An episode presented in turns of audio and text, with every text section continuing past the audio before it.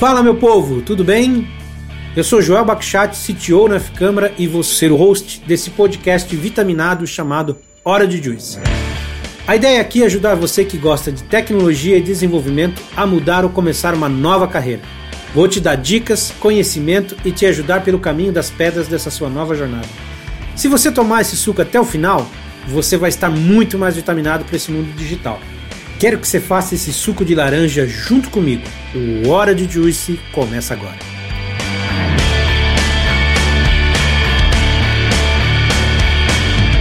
Fala meu povo, tudo bem? Joel Bakchat aqui de novo e com o nosso ilustríssimo hoje Fábio Câmara aqui. Não dá nem para esconder porque como a gente está gravando na mesma tela, vamos fazer uma troca de ah, escondendo, escondendo. Já tem que dizer de cara quem que é o nosso aí convidado, né? A pedidos Fábio tem aparecido muito aí nas redes sociais, viajando pelo mundo. Eu acho que ele tem bastante coisa aí para contar. Fábio, bem-vindo de volta. Uma palavrinha para o nosso povo, já de cara. Ô, pessoal. Bom, se vocês estão me vendo, estão desconfiando que eu estou um pouquinho inclinado e a desculpa é essa mesmo. Eu machuquei o pé, estou com gelo aqui e tá doendo pra caramba. Então, se vocês verem alguma carinha feia aqui durante as palavras, não é porque o Joel tá me colocando na parede, é porque o meu tornozelo tá doendo. Mas muito bacana estar tá aqui de volta. É, de fato, eu não sei o que vocês vão me perguntar, existe um suspense aqui, um mistério, é, mas faz parte, isso também traz para mim assim, um lado exciting da história. E tô afinzão de conversar com vocês e tomara que seja válido para vocês como vai ser para mim.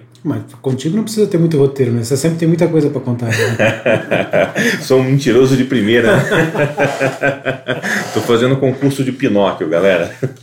eu ouvi dizer que você andou rodando o mundo aí com um objetivo recentemente, né? O que, que você anda aprontando aqui? Agora não para mais no Brasil. É, cara, nós estamos. É, eu tenho duas visões, né, sobre essas viagens internacionais. Ah, uma das visões é um sonho antigo nosso, né, dos Sangue Laranjas aqui que compraram eh, esse projeto junto comigo, que compartilham desse meu sonho e, e, tornam esses sonhos próprios deles, que é a gente conquistar o mundo. Bem pink cérebro mesmo, sabe?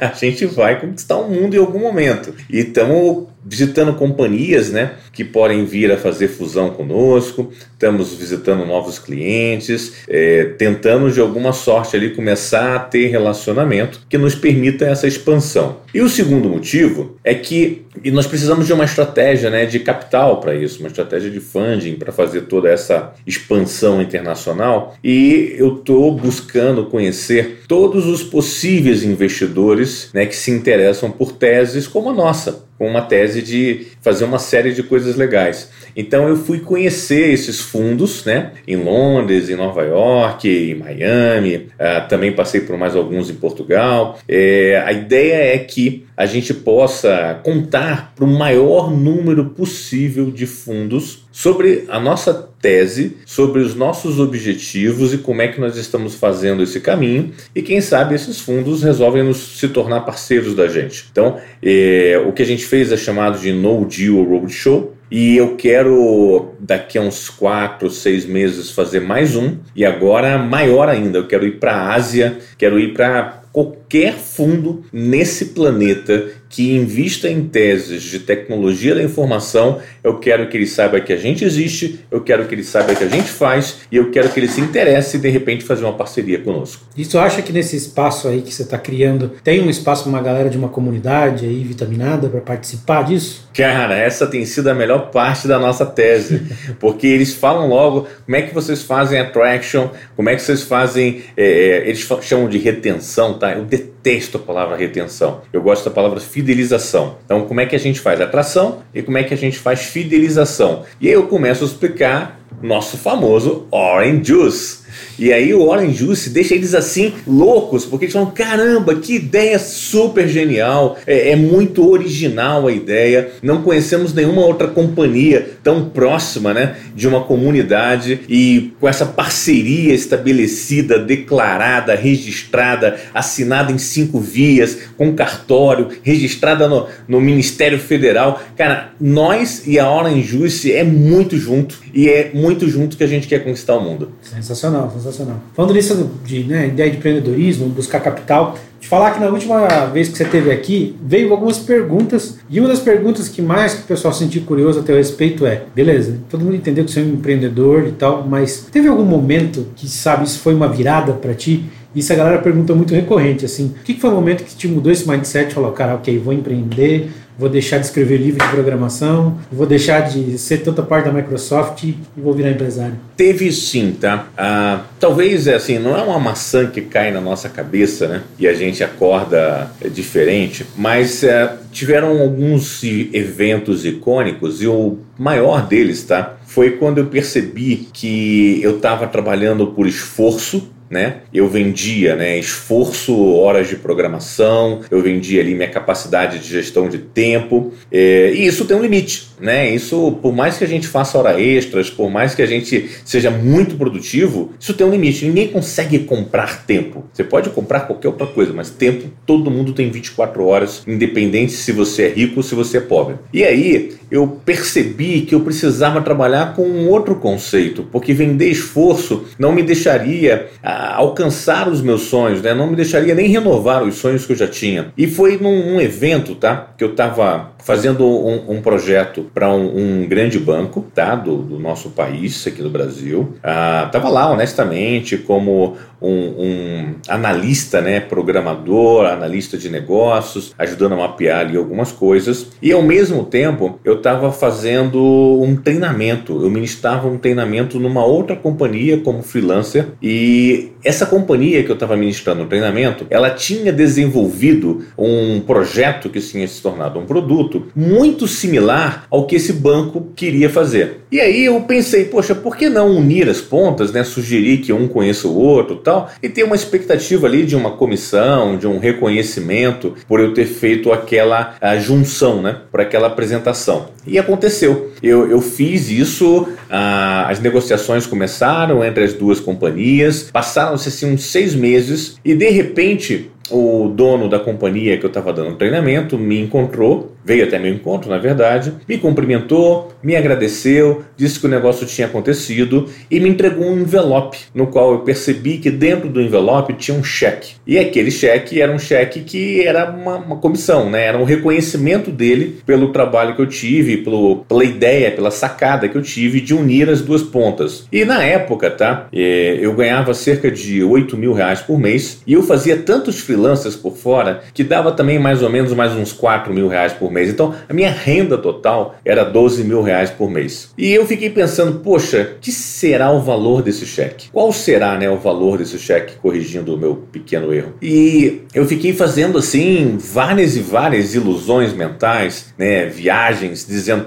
Puxa, se for um cheque de 4 mil, que legal, já ganhei a minha cota de freelancer desse mês. Poxa, se for um cheque de 8 mil, que super, já ganhei o meu salário desse mês. Se for um cheque dos dois juntos, 12 mil, ah, fantástico, magnífico. Eu já ganhei o meu freelancer e o meu salário desse mês. Posso até tirar umas ferezinhas que eu não tiro faz tempo. E eu fiquei ali naquela brincadeira, né, ansiedade comigo mesmo. E demorei um pouquinho para abrir o envelope, mas obviamente esperei ele ir embora né? Eu achei que não era diplomático abrir o envelope na frente dele. É, só que quando eu abri o envelope, pessoal, vocês não acreditam. O cheque era de 75 mil reais. Ele superou todas as minhas ilusões de probabilidade de valor naquele momento com a consciência que eu tinha, com a inteligência que eu tinha até aquele dia. E foi aí que caiu uma grande ficha para mim, que eu não precisava ficar só vendendo esforço. Eu tinha que vender alguma inteligência de negócio, eu tinha que vender alguma capacidade comercial. E aí eu comecei a buscar um outro caminho e eu fiz uma coisa muito curiosa, tá? E por que isso foi icônico, né? Por que, que eu não, não desisto de, de repetir essa história? É, o que eu fiz foi que eu depositei o cheque, o cheque compensou passou, tá lá os fundos, mas eu prometi para mim mesmo que eu nunca iria gastar um centavo desses 75 mil reais, porque esses 75 mil reais para mim representava uma virada, uma mudança de chave, um novo mindset sobre como eu entender a minha carreira profissional. E aí até hoje eu tenho esses 75 mil reais guardados num banco. Ah, eu acho que agora muita gente que demorou para receber essa resposta está extremamente satisfeito com essa percepção Cara, agora eu fiquei com dúvida. O que que, assim, eu, eu entendi que eu represento 75 mil e essa promessa se cumpre até hoje? Esses 75 mil tá reservado? Tá reservado, tá lá, cara. Não é mais 75, né? Teve juros aí em é, cima e tal. A meu favor, que bom, mas tá lá. Eu não vou gastar esse dinheiro, cara. Esse dinheiro não foi para mim o dinheiro em si, foi uma nova consciência que me permitiu me tornar empreendedor. Sensacional, sensacional, sensacional. E depois disso, em sequência, tipo, já saiu a F-Câmara ou teve algum, sabe, tropeços antes do caminho? Como é que foi essa jornada? É, então, a, a história da Disneylândia, né? é que depois disso todos foram felizes para sempre. E é verdade, ou seja, a vida real é muito diferente disso. Tem tropeço à beça. Vocês estão preparados? Posso pegar um, pedir para vocês favor. pegarem um lenço, alguma coisa do tipo? Então, é, não, não é assim que funciona, tá? Mas eu, eu quero trazer para vocês o, o, seguinte conceito. É, quando a gente começa a trabalhar, quando a gente entende ali as nossas responsabilidades, nós estamos muito ligados a uma coisa que é a pessoa esforçada esforço. A pessoa que é medida por esforço. Depois, quando você né, entende que, poxa, não é só isso, isso é limitado, né? Eu sempre vou ser no máximo 200 e poucas horas, e mais que isso eu vou ter um infarto, eu não vou aguentar, vou morrer estafado. Então, você muda ali a sua inteligência, começa a ter algumas experiências comerciais, começa a fazer alguns links de negócios, aí você vira a pessoa comercial. Só que foi o que aconteceu depois do cheque. Eu virei a pessoa comercial. Eu achei que era só vender tudo e só vendendo tudo eu me dei muito mal. Eu vendi coisas que as pessoas não entregaram, eu vendi é, experiências, ilusões, é, é, frustrações, expectativas não atendidas, algumas atendidas. Só vender não bastava. Eu precisava continuar sendo um homem esforço, eu precisava continuar programando, continuar entregando parte do que era vendido. E aí eu percebi que ainda faltava muita maturidade de negócios para mim. E aí hoje eu tenho certeza né, que é o, o, o patamar que ah, eu me proponho estar e continuo estudando para estar é o que eu chamo de pessoa-negócio. E como é que eu defino pessoa-negócio com uma pequena frase? Pessoa-negócio é aquela que percebe, é aquela que transforma problema em oportunidade. E esse era o meu grande defeito como vendedor, porque o vendedor ele vende uma solução e fica desesperado atrás de um problema. Ele coloca a solução na frente do problema. E a pessoa negócio ela faz diferente. Ela coloca o problema na frente da solução. Então, de fato, ela agrada. De fato, ela atende expectativas, porque ela é feita para resolver um problema real e existente. Então, eh, todos os tropeços que eu tive foram antes né, de compreender essa diferença entre pessoa comercial e pessoa negócio. E hoje a gente tem tropeços, a gente tem outros desafios, a gente está junto, Joel. Você também tem um monte de histórias aí para contar, mas pelo menos essa escadinha a gente já subiu. E se vocês quiserem tá, entender mais sobre esse conceito de, de pessoa esforço, pessoa comercial e pessoa negócios, é, a parte legal é que eu estou escrevendo um livro. Para ser sincero, eu já terminei o livro, ele está indo para a editora. Eu não sei se eu consigo que ele seja publicado ainda esse ano, vou tentar fazer uma força mas em muito breve, provavelmente no início do ano que vem, vocês vão ter acesso a esse texto e muito mais outros textos de conceitos que eu estou colocando no livro. Ah, e vamos conseguir sortear alguns aqui? Porra, pelo menos uns mil aí, cara. Vamos, eu quero a turma toda aí da Orange Juice lendo, comentando e a gente aprendendo e crescendo junto. Legal. É, até aproveitar para a gente já fazer um pulo para o que, que a gente tem atual. E a gente está vendo algumas empresas hoje baixando em nível de investimento e tal. E demitindo até algumas pessoas no mercado de tecnologia. Você acha que nesse momento para o investidor é um momento sensível? É um momento certo, talvez para uma pessoa que está vindo aqui começar a investir? Você acha que é o momento de esperar? Qual é a tua visão hoje sobre o mercado, aí, Fábio? Olha, os investidores, tá? Eles procuram ali a melhor curva especulativa né, entre risco e retorno. E nós estamos no momento que o juros está muito alto e isso faz com que você tenha uma garantia né, de instituições é, financeiras, né, principalmente no Brasil, que é muito concentrado o poder das instituições financeiras. Praticamente a gente tem cinco bancos gigantes e um monte de bancos muito pequenos. É, então é natural tá, um movimento de desinvestimento em capital de risco, que são as companhias, porque as companhias vão ser pressionadas a uma crise e colocar esse dinheiro redendo ali renda fixa e coisas mais seguras do que a volatilidade da bolsa de valores. Então é natural isso acontecer, historicamente isso sempre aconteceu. Só que, por outro lado, eu entendo isso como nosso momento de oportunidade, tá? Então, uh, eu, eu, gosto de estar sempre no, no, num momento diferente de como está o momento de grande massa. O movimento da massa foi um movimento de desinvestimento e de desemprego, né, de demissões, é, é, como é que chama? Demissões em massa, não? Como é que é? O lays off, que eles falam. É, o lays off. É, o que eu quero colocar para vocês é que agora eu tô com mais tesão para investir na companhia, porque é nessa hora que a gente consegue consolidar o nosso time sangue laranja, a gente consegue consolidar o nosso time parceria com a comunidade Orange Juice e a gente consegue aqui, cara, firmar, né, vínculos, criar ali uma parceria parceria que depois, nos momentos de vacas gordas, onde o mercado está explodindo de vaga, onde todo mundo está querendo contratar e tal, as pessoas lembrem que nas vacas magras, quem foi o parceiro? Quem foi que estava junto? O Grupo F Câmara. Então, é,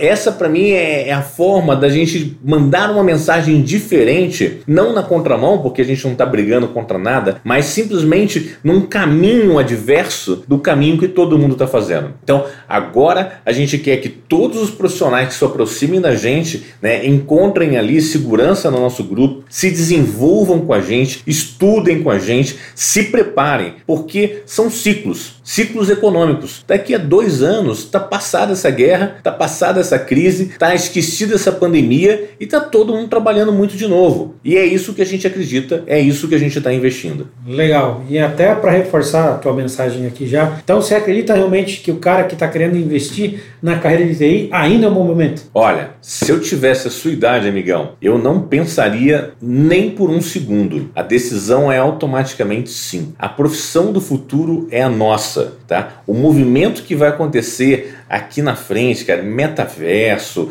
é, NFT, Web3, é, é, blockchain, pô, tudo isso está só começando. Tudo isso as pessoas nem sabem ainda a quantidade de oportunidades, a quantidade de funções que tudo isso vai ter. Sempre vão existir sistemas, tá? E aí existe aquela, aquele papo né, da guerra do, do exterminador do futuro, né? O computador venceu o ser humano e eliminou os seres humanos. Olha, nós aqui estamos fazendo a nossa parte, tá? Nós pegamos todos os profissionais que nos se aproximam da gente e a gente ressalta o valor da curiosidade, o valor da criatividade, junto com todos os skills técnicos. E é isso que vai nos diferenciar das máquinas. Todas as outras coisas, a inteligência artificial, o robô vai fazer melhor que a gente. Mas a inteligência artificial e o robô nunca serão curiosos, nunca serão criativos, nunca serão flexíveis e adaptáveis. Só os humanos serão. E é em cima desses valores que a gente está construindo um grande, belíssimo futuro,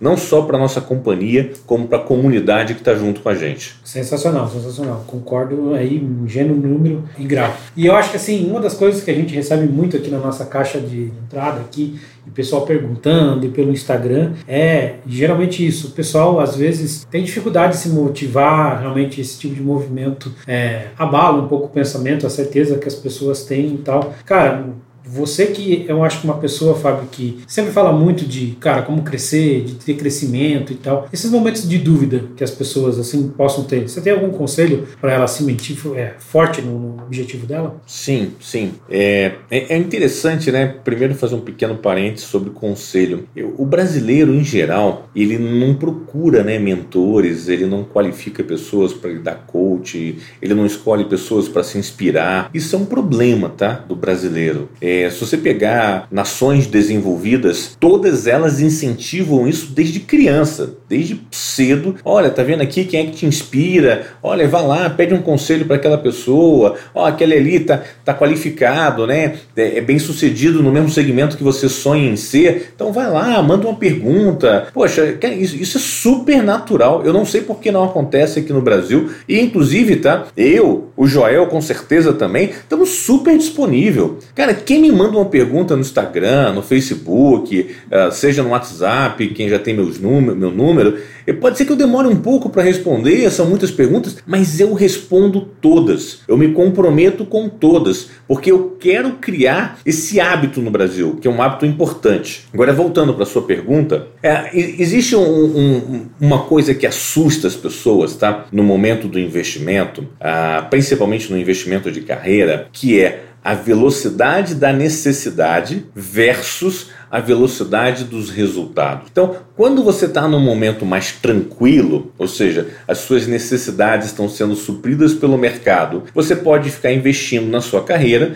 a sua carreira vai evoluindo naturalmente e você vai fazendo um match dessas duas relações. O problema é que nas crises você começa a ter uma necessidade financeira, uma necessidade de mercado maior, né, mais agressiva em velocidade do que a velocidade que naturalmente você evolui com seus estudos. Então é isso que cria né, é esse desequilíbrio, essa ansiedade, talvez um pouco de frustração. Mas o, o, momento é se compreender, cara, que você pode reduzir um pouco, você pode apertar o, o cinto tá, das suas necessidades de mercado, você pode ali é, repensar um pouco no seu estilo de vida, de repente é, é dar um passinho para trás para depois dar quatro passos para frente, porque não existe mágica, tá? Ah, não vamos ganhar na Mega Sena, ah, exceto se a gente ficar jogando e por uma sorte assim, que é uma em 16 milhões. Então, poxa, é, é preciso ter expectativas mais realísticas. E são essas expectativas que nos causam ansiedade quando a gente vê esses movimentos de mercado recessivo. Então, o que você tem que se preocupar é com esse desequilíbrio entre as suas expectativas, expectativas de consumo, expectativas de mercado, expectativas de valores a perceber, né? Versus o que você está investindo, né? Que é a sua carreira, que é a sua profissão, e o tempo que isso demora para te trazer retorno. Isso tem que ficar equilibrado melhor dentro de você. Porque fora, né, num momento de, de recessão, isso fica naturalmente desequilibrado. Mas eu quero chamar atenção para o seguinte, e preste bastante atenção no que eu vou falar. O melhor investimento que pode existir na sua existência é o investimento que você faz na sua profissão, na sua carreira. Você pode até comprar ações da bolsa, dar uma sorte, isso valorizar muito em um mês, você ganhar isso. Você pode aí comprar um, um imóvel qualquer, depois vender, ganhar um spread.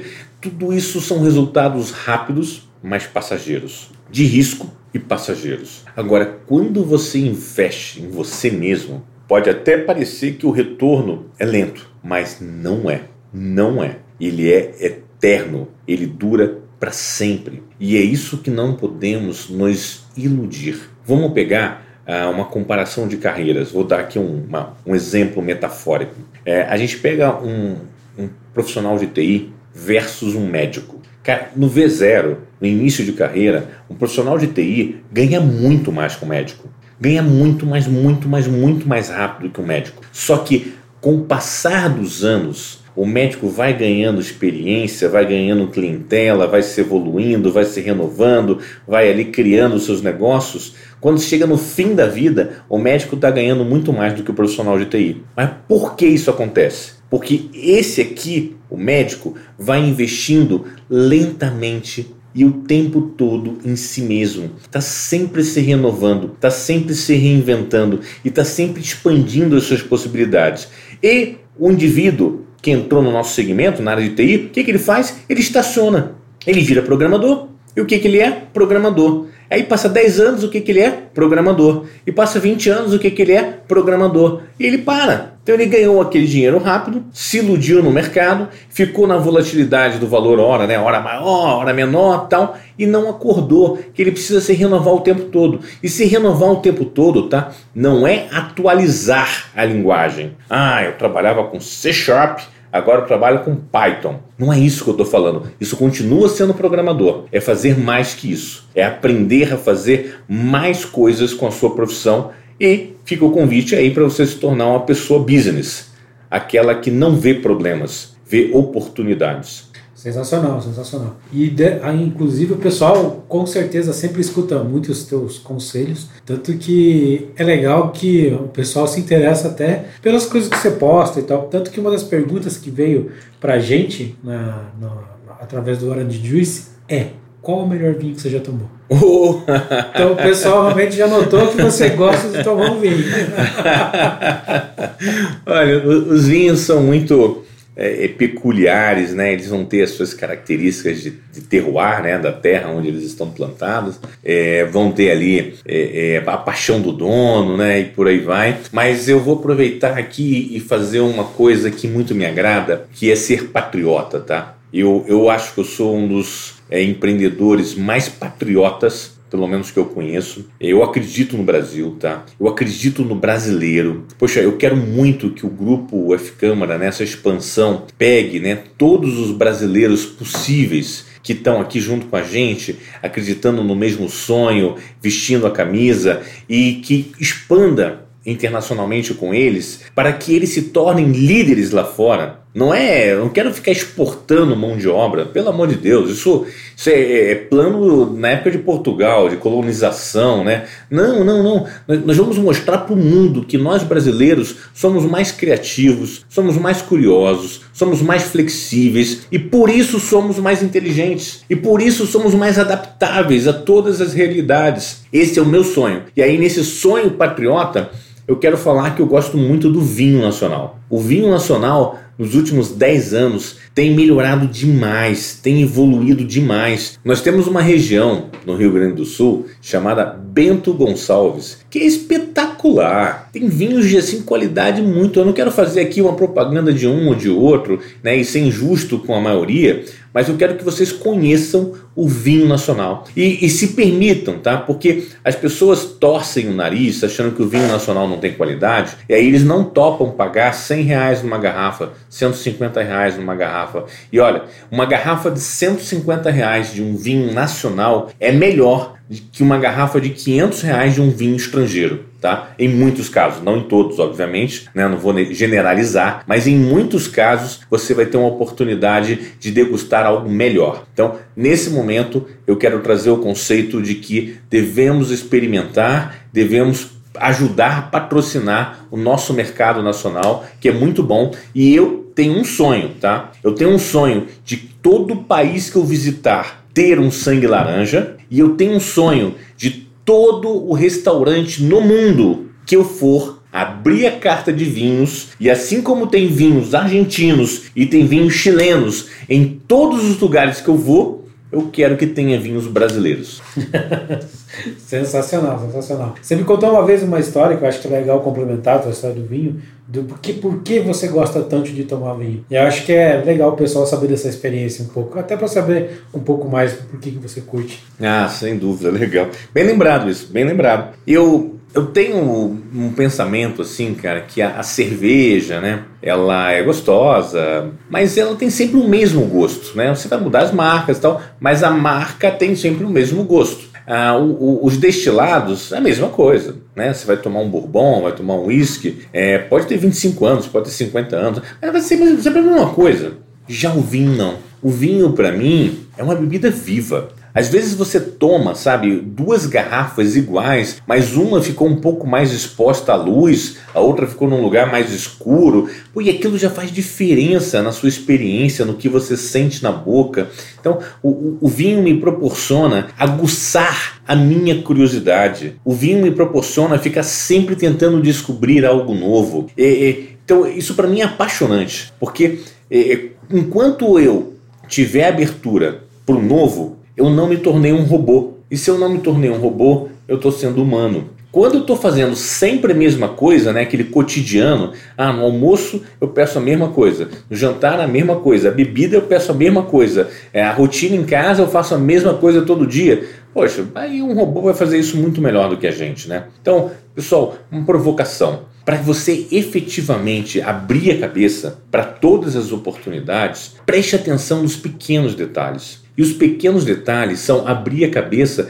para as pequenas oportunidades cotidianas. Então, assim, vai num restaurante, pô, não pede o prato que você já conhece, pede um prato novo. Se permite experimentar algo que você não comeu ainda. Né? Vai beber alguma coisa? Pede uma bebida diferente. Né? Abre a cabeça, porque são essas pequenas coisas que criam dentro de você né, percepções aguçadas e principalmente vontades diferenciadas para você também experimentar em outros aspectos, nos aspectos empreendedores, nos aspectos de vida. É isso aí.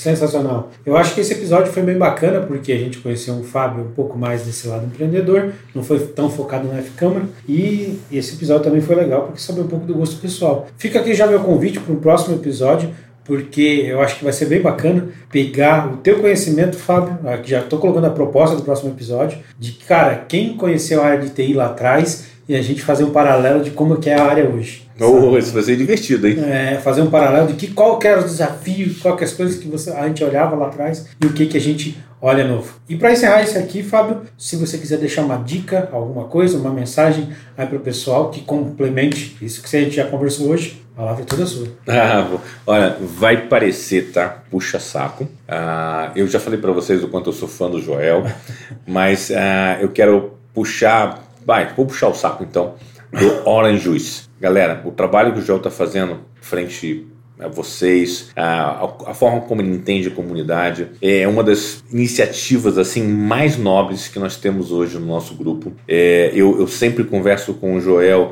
e, e poxa, é, é, um trabalho assim que eu praticamente olho o que ele está fazendo e digo. Caramba, meu, sensacional. A última, a última reunião que eu tive com o Joel e com mais duas pessoas que trabalham junto com ele, eu bati palmas Falei, porra, cara, como é que você entendeu isso? Como é que você entendeu o valor disso? Como você traz paixão para isso? Então, é, eu acredito tá, que a Orange Juice vai ser a grande diferença, a grande distinção da história da nossa companhia, do nosso grupo, da nossa expansão internacional, frente a outras histórias de outras companhias de TI. E o Joel está fazendo isso de forma espetacular eu, eu quero dizer para vocês que vocês não poderiam estar junto de um líder melhor, de um líder melhor do que eu frente a essa comunidade. Então, sigam o Joel, acreditem que esse cara está fazendo isso com muita paixão e isso não tem como acabar em coisa ruim. Tudo que a gente faz com muita paixão dá certo e já deu certo essa comunidade.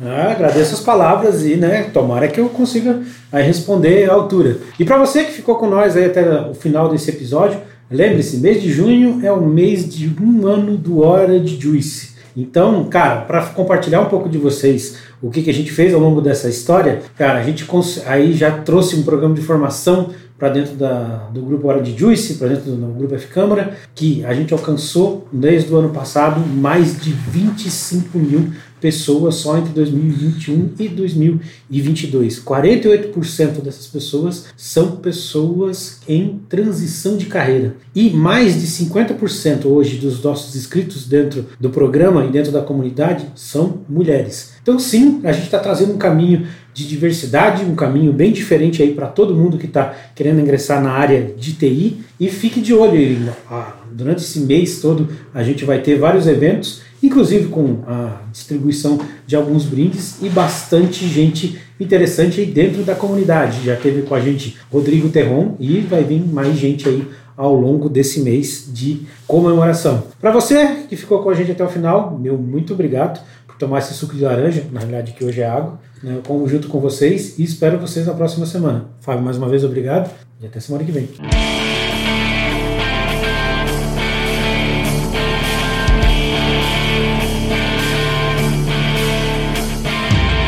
Meu povo, o suco de hoje já tá acabando, mas me fala se você ficou com aquele gostinho de quer mais. O Hora de Juice tá do jeito que você quer ouvir? Segue a gente no Spotify ou no Apple Podcast e dá aquela avaliada pra gente alcançar mais pessoas e assim ajudar esse mundo de tecnologia a ficar mais laranja. Sentiu mais confiança em começar a sua nova carreira? Fala com a gente lá no Instagram, Orange Juice FC, e manda um inbox com suas dúvidas, críticas ou elogios. Deixa a gente saber o que você pensa. Obrigado por ficar com a gente até o final e te espero no próximo episódio. Fui!